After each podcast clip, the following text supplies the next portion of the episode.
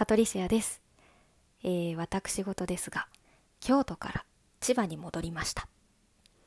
面白いくらいに違ってですねそれぞれ良さがあるのでとても新鮮で刺激的な日々を送ってます。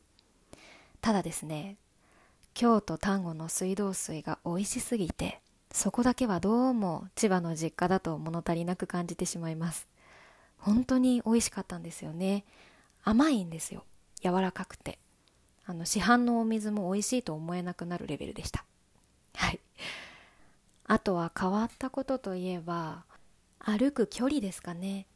万歩計で測られる歩数が倍になってました。どんだけ歩いてなかったんだよっていう話なんですけどねあの田舎はやっぱり車での移動が多いので千葉に戻ってくるとよく歩くなーっていう感覚です。そして何より変わったこと。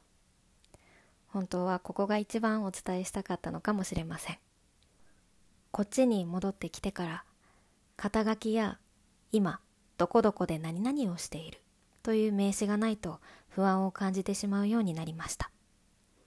大きく見せたりかっこつけたり背伸びをしても本当に伝えたいことは伝わらないのでありのままの私の状況をお話ししていきますと旦那さんと私はもしコロナウイルスが大流行しなければ今頃は私の父の祖国であるペルーで暮らしているはずでした。移住ではなく1年半くらいペルーで過ごすという漠然とした予定を立ててお金を貯めていました。ペルーに行く前に旦那さんの実家である京都の丹後に1ヶ月滞在してから飛び立つはずだったのですが多少先延ばしになるかもねなんて話をしながら京都に行きますと。自粛要請が出てしまいます。帰るに帰れなくなりそれならばせっかく旦那さんのお母さんがリノベーションした素敵な蔵を使わせていただいてペルー料理を提供しましょうということで京都にいる時はご要望があった時にだけペルー料理レストランをこじんまりとやらせていただいておりました。人がとても温かいんです。そして面白い人が多い。お店にしてもものづくりにしても農家さんにしても儲けることを第一に考えるのではなく環境や健康のこと人と人とのつながり町のこと家族のことを考えて仕事をする方々に囲まれて私たち自身も影響を強く受けました。お坊さんの本にも書いてあったのですがお金というのは手段でしかありません。なのでどんな風になりたいかという質問にお金持ちになりたいと答えるのはまるで高い場所にあるものが欲しい人がはしごが欲しいと答えているようなものです。はしごは高いところに登るための手段です。手段を手に入れることを目標にしてしまってはそれに翻弄されることになります。これを聞いた時以前の私はどうだったかなと思い返しました。お金のために働いていなかったか。お金があれば幸せになれると思っていなかったか。そりゃあ手段はあるに越したことはありません。けど手段を手に入れることにいっぱいいっぱいになって目の前にあるはずの幸せを見て見ぬふりをしていなかったかなと。私たちには意志があります。そしてそれを伝えるための言葉があります。朝起きて飲むコーヒーを味わえる舌があって電車に間に合わないと走れる丈夫な足があって駆け込んだ車両の汗の匂いを臭いと思える花があってそれを愚痴れる友達がいて家に帰れば温かいご飯があってたわいもない喧嘩や話ができる家族がいてこれ以上私たちは何を求めているのでしょうか。そんな感覚になったはずだったのにまたふと忘れて不安になってしまうんです。今何してるの？という質問がこの世で一番嫌いでした。芸能界にいた時も今も。ありのままの私ではなくその後ろにある肩書きで私を測ろうとしているように思えたんです。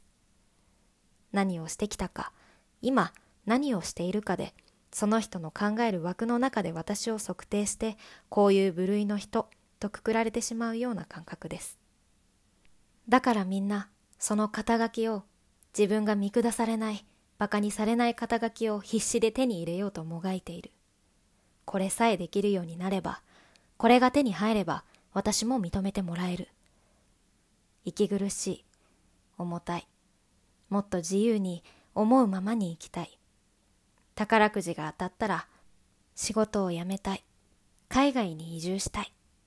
そうやって違う世界で生きる自分を想像して、YouTuber になりたいとか、不動産で収入得たいとか、楽になる方法ばかり考えてしまって。